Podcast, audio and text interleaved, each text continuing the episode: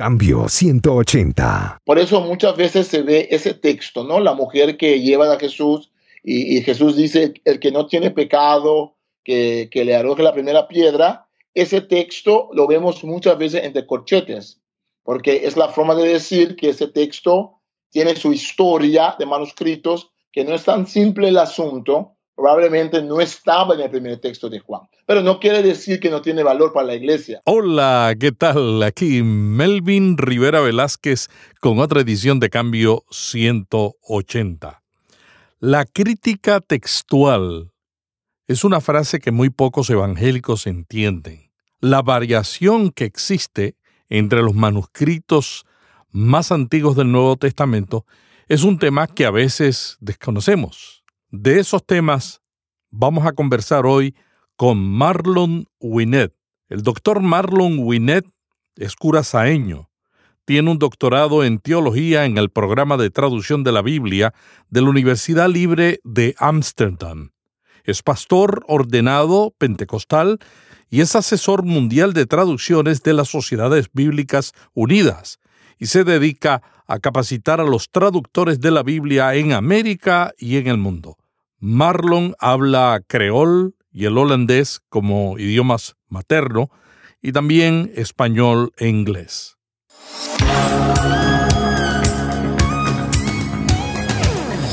Este es un podcast de la red Intermaná, ayudándole a vivir mejor. Cambio 180. Cambio 180 es auspiciado por cristianos.com una comunidad sobre la Iglesia, la Biblia, la cultura y la vida cristiana. Cambio 180. Marlon, ¿qué es la crítica textual y cuál es su propósito? Cuando hablamos eh, de la palabra crítica, muchas veces ya la palabra crítica ha evolucionado eh, en el tiempo y en nuestro tiempo, digamos, en forma popular, la palabra crítica tiene, digamos, cierta connotación negativa. En realidad, la palabra crítica que usamos en castellano, que viene de la palabra en alemán que se usaba para diferentes acercamientos a la Biblia, no tiene tanto que ver con una evaluación negativa en este caso, no tiene que ver con lo que llamamos a veces la crítica alta, que es, digamos, más tiene que ver con hablar sobre los autores de la Biblia, eh, si sucedió, los, sucedieron los milagros o no, es otra cosa. Cuando hablamos de crítica textual, estamos hablando de la eval, la palabra crítica en este caso significa evaluación, evaluación, digamos, mesurada, sistemática, académica. ¿Y qué es lo que evaluamos en la crítica textual? Lo que se evalúa en la crítica textual son los manuscritos, los manuscritos antiguos que tenemos de los diferentes textos. En el caso de la Biblia, si nos quedamos ahora con el Nuevo Testamento, tenemos más de 5.400 por ahí de manuscritos. No todos tienen todo el Nuevo Testamento, algunos son muy pequeños, muy, muy cortos, solamente algunos versículos, algunos son códices que tienen ya todo el Nuevo Testamento, incluso todo el Antiguo Testamento en griego. Entonces, ¿Qué es el, asunto? El asunto es que tenemos una pluriformidad de manuscritos, eh, tenemos diferentes copias de copias de copias que se han hecho en el mundo antiguo, en este caso del texto bíblico, del texto del Nuevo Testamento. ¿Y qué hace la crítica textual? Ah, nada más que comparar esos manuscritos y ver cuáles cambios o diferencia hay entre ellos. Um, no hay ningún manuscrito que es exactamente igual a otro manuscrito. Un momentito, un momentito, ¿cómo eso? Que, que no hay un manuscrito idéntico al otro. No, no porque incluso los manuscritos que decimos que pertenecen a la misma familia, y ya vamos a estar hablando un poco sobre lo que llamamos el texto mayoritario, ¿no? que es un grupo de manuscritos que tiene su, su edad y tiene su, su vigencia, eh, incluso esos manuscritos tienen diferencias pequeñas. Por ejemplo, eh, diferencias ortográficos.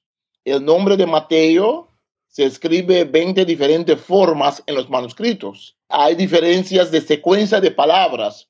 Muchos manuscritos cambian la secuencia de palabras a veces en los versículos. Entonces, no hay dos manuscritos. Eso es muy importante establecer eso que se parecen exactamente, exactamente igual. Entonces, siempre, cualquier trabajo que se hace para traducir el Nuevo Testamento, hay que tomar en cuenta de que hay algunas diferencias. El punto es este, hay diferencias que no resultan en cambio de significado del texto. Por ejemplo, si la palabra Mateo se escribe de diferente forma, no importa, porque sabemos que es Mateo. Si se escribe, por ejemplo, él fue o se escribe fue él, sabemos en el contexto que está, es, la misma frase, ¿no? Eh, entonces, los cambios de secuencia, algunas veces sí, pero normalmente los cambios de secuencia de palabras los cambios ortográficos, por ejemplo, son cambios que no influyen en la traducción, pero hay un grupo de cambios, de variantes, que llamamos variantes, que sí influyen en la traducción. Eh, para dar un ejemplo que muchos conocen, uh, este demonio no sale sino por oración y ayuno, dicen muchos manuscritos. Manuscritos más antiguos dicen ese demonio no sale sino por oración. La palabra. El ayuno afuera. Que quedó afuera, sí. Entonces quedó afuera o, o, porque ahí está el detalle, quedó afuera o lo pusieron después. ¿Y cómo ustedes deciden eh, cuando están traduciendo la Biblia y se encuentran como un caso así, un texto bíblico que ha sido aceptado tradicionalmente como que sale con ayuno y oración y ustedes encuentran textos más antiguos que dicen que solamente sale con oración. ¿Cuál, es el proceso para decidir? Sí, sí, sí. Ahí, es importante tal vez de, de, antes de decir qué hacemos como traductores modernos, es dar un poco de la historia, porque ahí está tal vez la confusión y el detalle para, para muchos hermanos y hermanas.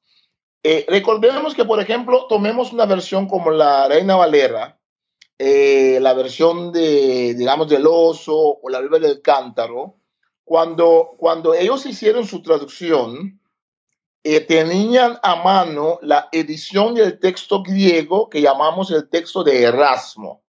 Erasmo era un erudito holandés que hizo una compilación de manuscritos que él tenía a mano en su tiempo, que eran seis, siete manuscritos que tenían casi todo el Nuevo Testamento, y él compiló, hizo, ah, digamos, cotejó, los comparó y llegó a un texto que se imprimió. Es la primera, es el primer Nuevo Testamento ah, impreso, la de Erasmo. Entonces, eh, en el caso de Valera y de Reina, ellos siguieron el texto de Erasmo. Ahora, ahí está el detalle. Erasmo tuvo a mano manuscritos que datan del siglo, digamos, 9, 10, 11, que llamamos el texto mayoritario, que hay muchos de ellos, o texto bizantino, entonces, esos textos eran que tenían más vigencia en el tiempo de Erasmo.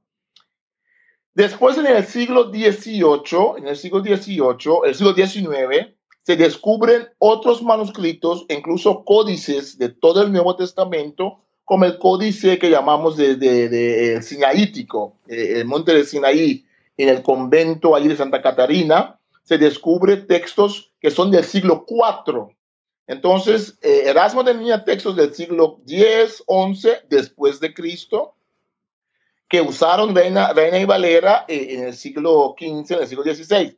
Pero ahora después se descubren posteriormente textos muchos más antiguos. Entonces, el, el, el detalle es este, cuando una persona está acostumbrada con Reina Valera y ve su Biblia moderna, donde a veces esos textos que son textos extras o cambios que se pusieron después, va a decir, ¿por qué me sacaron el texto? No es tanto que lo sacaron, es más de que el traductor en ese caso decidió seguir el texto más antiguo, de la cual la crítica sexual dice, ese probablemente era el texto más antiguo. La situación es una situación de historia. Cuando, cuando, cuando Erasmo compila su Nuevo Testamento griego, él usó los mejores manuscritos, los más antiguos que él tenía a mano. Tres siglos después se descubren muchos otros manuscritos que son anterior a lo que tenía Erasmo. Entonces allí tenemos esa, esas diferencias eh, de, de, variantes, ¿no? Textos que son diferentes.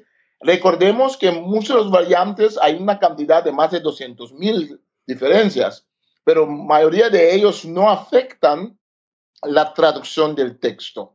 Digamos que hay unos, digamos, 600 o 1000 que sí cambian la traducción del texto.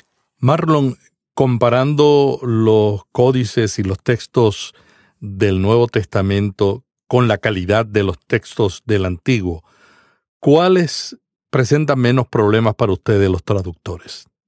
Bueno, en el caso del Antiguo Testamento presenta menos problemas en el sentido que el, Nuevo, el Antiguo Testamento tiene el Códice Leningradense que está en San Petersburgo, que es del siglo X, siglo XI después de Cristo también siempre, que es el texto que los masoretas plasmaron como el texto, digamos, privilegiado de la traducción y, y del uso en la sinagoga. Los traductores del Antiguo Testamento trabajan desde ese texto, aunque allí también, con los rollos de Qumran, tenemos textos más antiguos del siglo II, siglo I y siglo I después de Cristo, siglo I antes de Cristo, que son los rollos de Qumran, que también nos dan ciertas variantes. Por eso en muchas Biblias modernas vamos a ver que incluso en el texto de Isaías, por ejemplo, se dice los rollos de Qumran tienen tal y tal variante. O la Septuaginta, que es la antigua traducción griega que se hizo a siglo II, siglo III antes de Cristo. Allí también nos ayuda a cotejar. En el caso del, del Nuevo Testamento, tenemos una inmensidad de manuscritos griegos, 5.000, más de 5.400 por allí.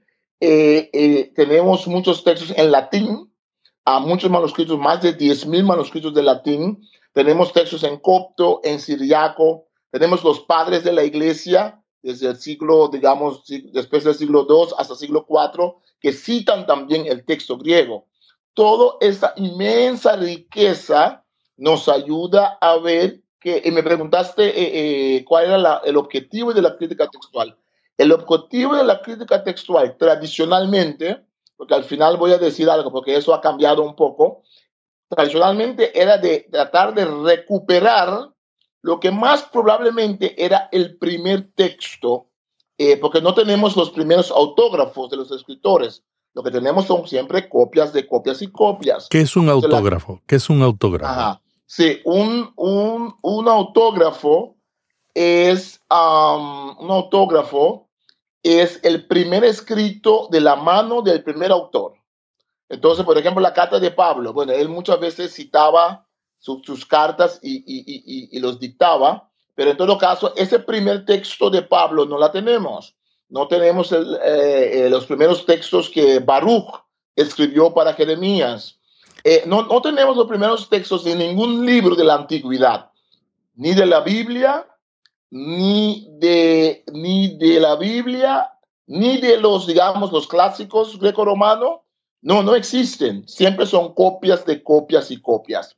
Eh, el texto del Nuevo Testamento tiene más, más, digamos, manuscritos a su favor, a, más manuscritos a su favor que, por ejemplo, textos de Platón. En el caso del Nuevo Testamento tenemos tantas traducciones antiguas del copto, del siriaco, del latín, tenemos tantos manuscritos antiguos que a veces en el caso de, de, escritos de Platón tenemos solamente dos o tres textos griegos y los demás están en latín. Entonces, entonces en, la ciencia de la crítica textual, digamos que estamos en, en eh, eh, eh, digamos, la calidad del texto que tenemos del Nuevo Testamento es muy fuerte porque estamos hablando de un porcentaje muy bajo de textos que tienen variantes que cambian la traducción. Estamos hablando de un por ciento o dos por ciento del texto. Entonces, no, no es gran cosa como a veces la gente hace, ¿no? Y esos cambios o variantes en realidad no, no afectan, no afectan, eh, no afectan el aspecto de, digamos, la doctrina. Porque los textos que tienen que ver con doctrina, no doctrina, digamos de otra forma. Doctrinas cristianas se han basado en más de un texto siempre.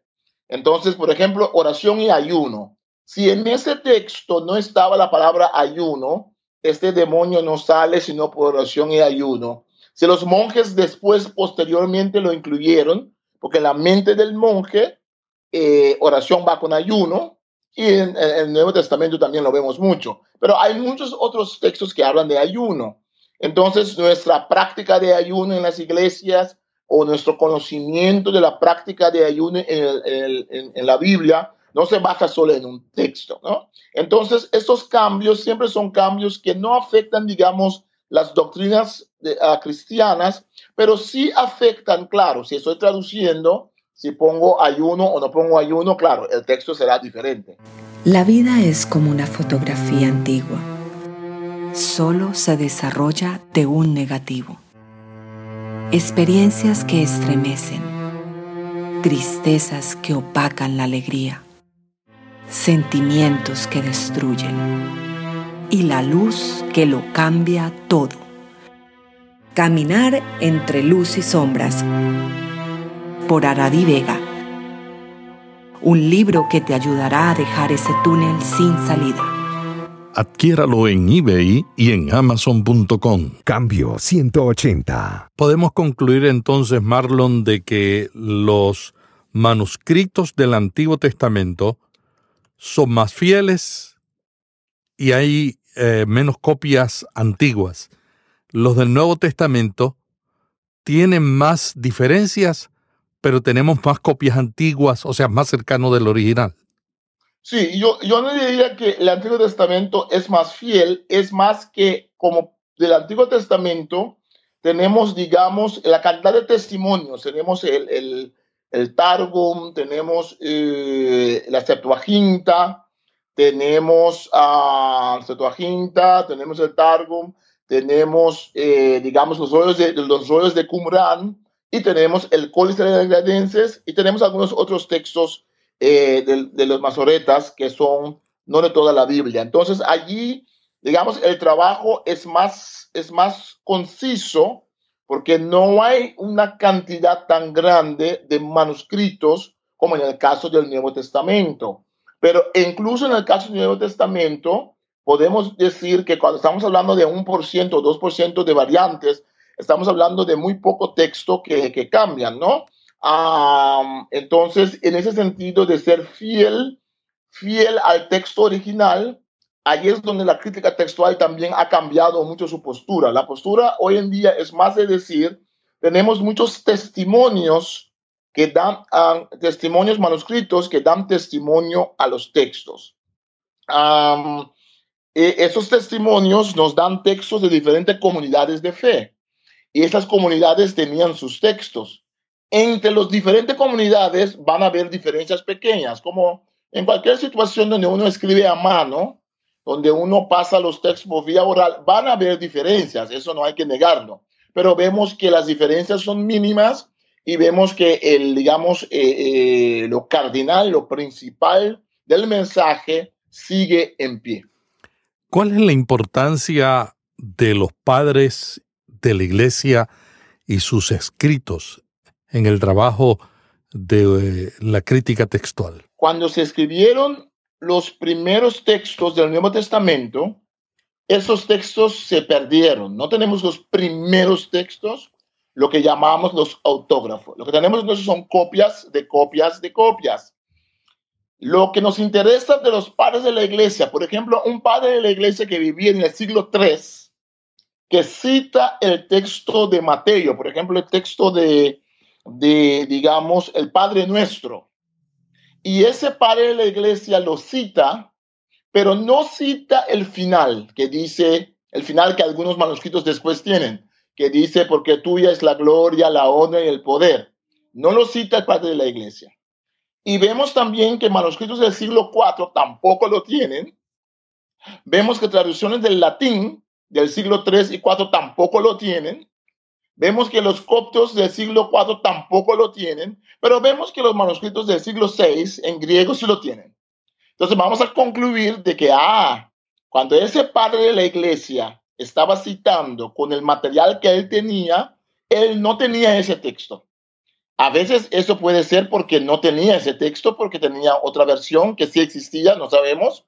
Pero a veces todo eso en conjunto nos da un testimonio para decir, mira, si los textos más antiguos del griego del siglo IV no lo tienen, si las traducciones coptas no lo tienen, si el latín no lo tienen, y ese padre de la iglesia que siempre es muy concienzudo en sus citas, tampoco lo tiene. Ah, eso todo eso confirma que ese texto se puso posteriormente, porque lo encontramos en manuscritos del siglo 6 7 después de Cristo. Entonces, los padres de la iglesia lo que nos ayudan es, ayudan a confirmar, más que nada a confirmar el uso y la disponibilidad de ciertos variantes en su región. A veces vemos otra situación más compleja. Vemos que un padre de la iglesia en Roma o digamos en Italia, para esa región, no cita el texto, no lo tiene. Pero vemos que del mismo tiempo un padre en Francia o en Rusia sí lo tiene. Entonces, eso nos deja ver de que es una cosa de localización. A veces hay variantes que, que encontramos en los textos más antiguos en cierta región y no en otra región. Entonces allí la cosa se complica un poco. Por eso en la crítica ah, textual se dice siempre que no estamos contando manuscritos, no es la cantidad de manuscritos, es la calidad, es el lugar del manuscrito, es la forma en la cual el, el, escriba trabaja. hay, hay muchos componentes que se usan para hacer la evaluación. Definitivamente la manera en que se transmitía la Biblia de persona a persona no es como ahora. Ahora nosotros producimos en una imprenta Sociedades Bíblicas, distribuimos el año pasado 34 millones de Biblias en todo el mundo, pero en ese tiempo tomaba copiar una Biblia a mano, incluyendo el Nuevo Testamento, cuando se inventó la imprenta tomaba una Biblia tres años y se hacía a mano por monjes. Tú has mencionado algunos errores de la transmisión a mano de esos copistas. Uno de ellos que mencionaste fue los nombres, errores al redactar. ¿Qué otros errores comunes ustedes encuentran que produjeron estos copistas? En realidad, en la crítica textual no hablamos tanto de errores, hablamos de variantes. Mm. Hablamos de variantes por el simple, simple motivo de no, de no ponerle, digamos, una, una connotación negativa. Negativa, sí. A, allá es tener un prejuicio, digamos, un prejuicio en contra de la variante. Mm. Entonces tenemos variantes y de esas variantes vamos a ver cuál variante. ¿Qué es lo que ha pasado con la palabra, con la expresión crítica textual? Muchos pastores y muchas personas rechazan la crítica textual porque creen que es algo negativo en contra del texto bíblico. Eso, eso, sí. Entonces hablamos un poco de las diferencias de variantes. Hay variantes, como ya he dicho, ortográficos que tienen, que tienen situaciones de ortografía. Hay variantes que tienen otra situación, sí, variantes que tienen que ver con estilo. Por ejemplo, hay escribas que corrigen el texto griego que tienen enfrente de sí. Hay escribas que corrigen el texto del otro, ¿no? Ah, por ejemplo, si ven que el texto hay un error gramatical, lo tratan de corregir. Hay variantes donde los escribas conocen, por ejemplo, los textos sinópticos, donde los escribas conocen, los escribas conocen el texto del otro escriba. Por ejemplo, la tentación de Jesús en el desierto. Si uno ve, Lucas lo tiene, Marcos lo tiene, Mateo lo tiene. Ahora hay escribas que saben de memoria el texto de Lucas pero al hacerlo de Mateo están poniendo en el texto el texto de Lucas en Mateo. Entonces eso también sucede muchas veces, que los escribas como conocen muy bien los textos paralelos, a veces ellos al, al copiar están pensando, ah, el otro cometió un error, el otro no lo tiene bien, están metiendo los textos de Lucas en Mateo, por ejemplo, o por ejemplo con el Padre Nuestro. O por ejemplo cuando dice el sermón en el monte, vendrán los pobres de espíritu. ¿No? A Lucas no dice de espíritu, dice los pobres. Hay monjes que cuando están copiando el texto de Lucas ponen pobre porque ya lo tienen en su mente que viene de Mateo. Entonces, ese tipo de cambios vemos mucho. También vemos, por ejemplo, hay cambios muy deliberados. Por ejemplo, en el texto de Hechos, hay monjes del siglo ya más posterior que eh, algunos manuscritos se habla de Priscila y Aquila. Es muy interesante porque la mujer primero, después el hombre. Hay un monje, hay un manuscrito donde vemos que conscientemente, concienzudamente, el escriba cambia el orden, pone siempre Aquila y Priscila. Y cuando hay mención de mujeres, siempre hay allí donde parece que le está cambiando un poquito, porque desde su perspectiva tal vez el otro monje cometió un error. Recordemos que para los monjes que están copiando, no es que están cambiando la palabra de Dios, están cambiando la copia que recibieron de otro monje. Entonces, el monje está copiando, no está pensando que está cambiando la palabra de Jesús, está pensando que tal vez el otro monje del otro convento, del otro monasterio, hizo un error. Entonces está corrigiendo al otro monje. Claro que no, o sea, no hay, no hubo mala intención. No, no hubo mala intención. A veces hay tendencia teológica también, eso podemos verlo, claro, eso es obvio. Eh, muchas veces a ellos les gusta meter términos litúrgicos. Por ejemplo, muchos manuscritos, muchos variantes posteriores dicen, por ejemplo, amén, gloria a Dios. Ah, la doxología, gloria a Dios Padre, al Hijo, aparece mucho como variante en manuscritos del siglo X y siglo XI, porque eso para ellos era muy común terminar su oración así, ¿no? Por ejemplo, también cuando ya se desarrolló la doctrina de la Santísima Trinidad, vemos que hay un variante allí en Juan, donde el monje, en un texto que solamente aparece en uno o dos manuscritos ya del siglo, digamos, eh, 13 eh, o 14, muy, muy posterior, y no aparece anteriormente, un monje le puso allí lo que llamamos la, la digamos, la cláusula trinitaria. Esos tres dan testimonio en ese texto tan famoso, eh, donde algunos hermanos dicen, lo, lo sacaron de la Biblia. Pero cuando vemos los manuscritos, vemos que ese texto en los manuscritos no lo vemos eh, así de forma, no, no lo vemos en, en, los manuscritos antes, de, digamos, del siglo XIII, eh, ni en latín, ni, ni, ni, en griego, y lo comenzamos a ver desde cierto momento en los manuscritos latín y también en manuscritos muy posteriores en el griego. Tú mencionaste el texto griego de Erasmo, que definitivamente ha sido un texto clave en la traducción del Nuevo Testamento a través de toda la historia de la traducción. Se dice que Lutero usó la segunda edición, hay cinco ediciones del texto griego de Erasmo, Lutero usó la segunda y William Tyndale usó la tercera. ¿Cuáles son las diferencias en estas ediciones? Eh, eso es muy importante lo que estás tocando ahí, hermano Melvin, porque es un detalle que a veces los hermanos se nos, escapa. Recordemos que la impresión no garantiza la exactitud. Si antes cuando hacían las cosas a mano hay más variantes porque la gente hace una mano, se puede, puede tal vez eh, la, la fatiga le afecta a uno, el ojo ve una letra por otra, o intencionalmente uno quiere cambiar la gramática, porque esas son cosas que pasan cuando uno copia a mano. y copiaban, y copiaban con una vela de iluminando.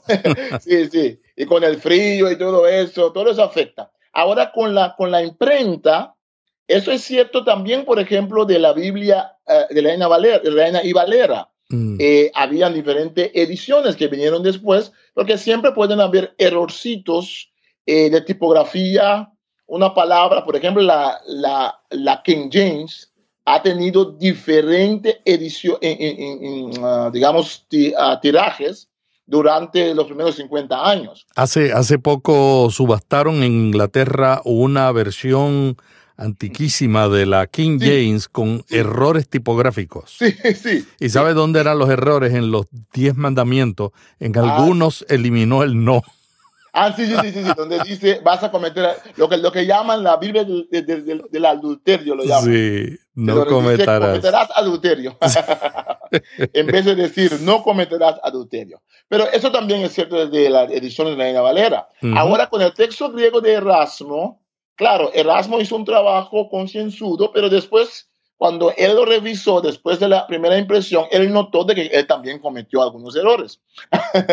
Entonces, él va corrigiendo y puliendo su texto de errores tipográficos, porque la mente humana, recuerda que es un trabajo muy minucioso de leer los manuscritos, de decidir cuál variante voy a dejar, de, de, de trabajar con el, con el impresor, ¿no? En, esa, en ese tipo de impresoras antiguas, ¿no? De Gutenberg, ponerlo todo afinado. Es un trabajo muy fuerte. Y claro, aquí y allá, él, él, cometió algunos errores. Entonces, él, antes de morir, él diferentes veces repasó el texto y después de su muerte, claro, otros también lo, lo, lo siguieron haciendo. Marlon, tú te dedicas a la capacitación de traductores en todas partes del mundo. Más o menos a cuántos traductores tú has capacitado en estas técnicas. Hay dos, dos aspectos.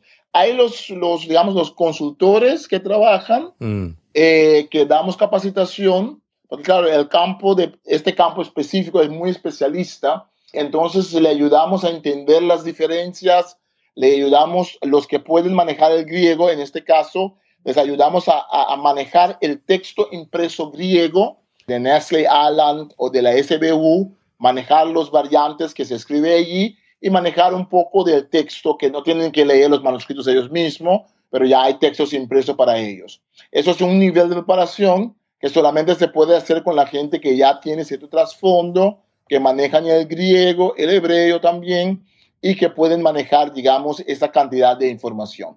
Eh, más que eso, muchas veces lo que hacemos mucho, y estamos hablando de, digamos, centenares de traductores de idioma eh, indígena, por ejemplo, o eh, traductores de idioma materno, que lo que tratamos de hacer es ayudarles a base de traducciones de la Biblia que ya están. Por ejemplo, allí en estos casos muchos no manejan el griego ni el hebreo, pero pueden ver con Dios habla hoy, con TLA, o Reina Valera de 60 o Reina Valera contemporánea también, por ejemplo, se les puede ah, enseñar a ver los variantes que hay. Por ejemplo, la versión Dios habla hoy eh, tiene notas siempre cuanto los variantes que no o, que hay discusión que aparecían, aparecían en Reina Valera, ah, los, tiene una nota que explica que estos variantes digamos, eh, hay, hay, discusión o aparecen en manuscritos muy posteriores. Entonces, ese tipo de entrenamiento y capacitación tiene diferentes niveles, ¿no? Ah, dependiendo del trasfondo de la persona. Estamos en una capacitación ahora de ah, consultores nacionales, es un grupo más pequeño que hemos estado uh, capacitando. Ya tuvimos el primer, primer módulo de ese curso, que es tres años, eh, que es, un grupo de, digamos, 15 personas por allí, un grupo mucho más pequeño, pero es un grupo que tiene la capacidad académica, para decirlo así, para trabajar con, con más detalle, con más profundización los temas de la academia también. ¿Por qué la Reina Valera del 60, la nueva versión internacional y la traducción en lenguaje actual son tan diferentes? Hay diferencias, digamos, a nivel de idioma. Eso tiene que ver, claro, con el hecho de que en el caso de la Reina Valera el idioma ha cambiado. E incluso la Reina Valera de 60 es una versión revisada de la Reina Valera. No es la Reina Valera como salió en, en tiempo de Casiodoro, ¿no?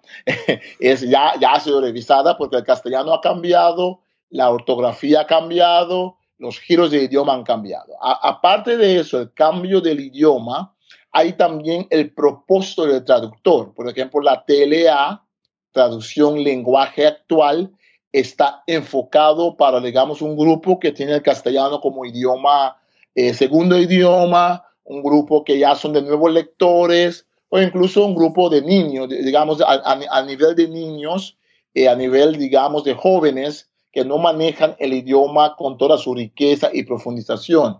La TLA, la versión lenguaje actual, en ese sentido, su uso del idioma trata de plasmar el texto en un idioma más simple, más claro, más comprensible para el lector. Pero esas son diferencias de idioma. Por ejemplo, una versión como Viva de Jerusalén es un nivel del castellano más castizo, digamos, más literaria, ¿no? Eh, la NBI también tiene su propia política de idioma. Aparte de eso, aparte de los principios de traducción que maneja el traductor, el propósito de su traducción, ¿es una traducción litúrgica para la iglesia o es una traducción para hacer entendible el texto como lo hace la traducción lenguaje actual? Aparte de eso, también hay una diferencia de escojo de manuscritos. Las versiones más modernas siguen lo que han llamado el texto ecléctico, siguen, digamos, en primer instante lo que los eruditos durante los, los siglos y los años han determinado, digamos, por 99%, que serían los textos, digamos, eh, más antiguos, variantes que, son, que se piensa que son los más antiguos. Siempre hay variantes donde hay duda, no se sabe si sí o no. Hay variantes donde se sabe por seguro de que son muy posterior. Eh, por ejemplo, la Reina Valera ha seguido el texto de Erasmo, que llamamos el texto mayoritario. El texto de TLA sigue el texto ecléctico. ¿Qué es la diferencia? Son las diferencias que hemos mencionado. Son diferencias de textos que no afectan el sentido de la doctrina. Como Sociedades Bíblicas Unidas, nosotros tratamos de seguir la academia en eso. Queremos ser honestos en decir estos son los resultados de la crítica textual. Por otro lado, también tenemos la humildad de decir de que la iglesia tiene derecho a usar los textos que la iglesia quiere usar. Eh, la Reina Valera, por ejemplo, tiene su historia, tiene su trascendencia, tiene su vigencia histórica. Y déjame decir que los ortodoxos, ¿no? Una, una gran parte del mundo cristiano, de, de Rusia, Grecia, Bulgaria, esos países, ellos manejan el texto más o menos como lo tenía Erasmo, no exactamente lo mismo tampoco, pero ellos, ellos ah, dan constancia que para ellos es ese texto mayoritario que ellos usan. Entonces, nosotros tenemos, digamos, esa tensión, por un lado, ser honestos en decir que hay variantes que podemos ver en los manuscritos que solamente aparecen en los manuscritos más ah, jóvenes, uh, más posteriores, ¿no? Posteriores. Y hay variantes que vemos que ya vienen de un tiempo, digamos, más antiguo y que dan constancia. Entonces, eh, por otro lado, la iglesia tiene su tradición de uso del texto bíblico. En realidad, las cosas importantes de la palabra de Dios no cambian en base de que uno usa una edición del texto griego de Erasmo o la otra. Claro, hay detallitos. Por ejemplo, si uno piensa que, la, digamos, por ejemplo, el texto de la mujer adúltera, que es un texto que solamente aparece, eh, ah, bueno, aparece en el Evangelio de Juan, pero en muchos manuscritos no aparece en este lugar. Aparece a veces en el Evangelio de Lucas, eh, ese texto. Ahora, muchos eruditos dicen que es un texto muy antiguo, tiene su valor como testimonio sobre Jesús, pero lo que dice la crítica, textual es que, probablemente no estaba en el texto de Juan, en el primer texto de Juan. Por eso muchas veces se ve ese texto, ¿no? La mujer que lleva a Jesús y, y Jesús dice, el que no tiene pecado, que, que le arroje la primera piedra. Ese texto lo vemos muchas veces entre corchetes, porque es la forma de decir que ese texto tiene su historia de manuscritos, que no es tan simple el asunto, probablemente no estaba en el primer texto de Juan, pero no quiere decir que no tiene valor para la iglesia. Allí, es muy complicado el asunto hay diferentes tipos de variantes. No todos los variantes que no se aceptan como ser parte del texto que estamos pensando que sería, podría ser el original, no todos tienen el mismo valor para la crítica textual. No, no todos tienen el mismo peso. Hay algunos que tienen más peso que otros. Es una cosa más compleja. Quiero terminar solamente diciendo que vale la pena el estudio de la crítica textual, vale la pena el análisis de los manuscritos, pero vale la pena también decir de que Dios ha usado los textos, digamos, desde la, digamos, la vulgata, Dios ha usado textos de muchos idiomas, Dios ha usado los textos de Reina Valera, todavía los sigue usando. Nadie que está practicando, bueno, nadie, muchos que están practicando la, la crítica textual, es una cuestión académica de tratar de averiguar cuáles de los variantes son los más antiguos y cuáles no. Pero no es decir que no se puede usar una reina valera. No es decir que la iglesia no ha creado, no tiene su tradición en cuanto a ciertos textos. No es una pelea. Muchas veces la gente lo maneja como hostilidad y como pelea. No, es una riqueza que tenemos en los manuscritos y en esa riqueza tratamos de precisar cuáles manuscritos, cuáles variantes en este caso son los variantes que pensamos que son los más antiguos. Pero todos los variantes dan testimonio a la palabra de Dios. Todos los variantes dan al fin y al cabo testimonio a esa esencia de lo que es el cristianismo. Muchas gracias al doctor Marlon Winnet, consultor y asesor de traducciones en las Sociedades Bíblicas Unidas, pastor pentecostal en Curazao y experto en el Nuevo Testamento. Marlon Winnet también participó en otro programa aquí en Cambio 180, el programa número 17, y en esa ocasión conversó sobre dudas sobre el Nuevo Testamento y la traducción de la Biblia. En este programa hemos ampliado el tema y le invitamos para que verifique las notas de este programa y escuche el programa 17, donde comenzó este diálogo sobre las variantes textuales del Nuevo Testamento. Hasta la semana que viene cuando estaremos nuevamente aquí en Cambio 180 dialogando sobre un tema de atención especial para pastores y líderes. Cambio 180. ¿Cómo mantenerse relevante en un mundo diferente?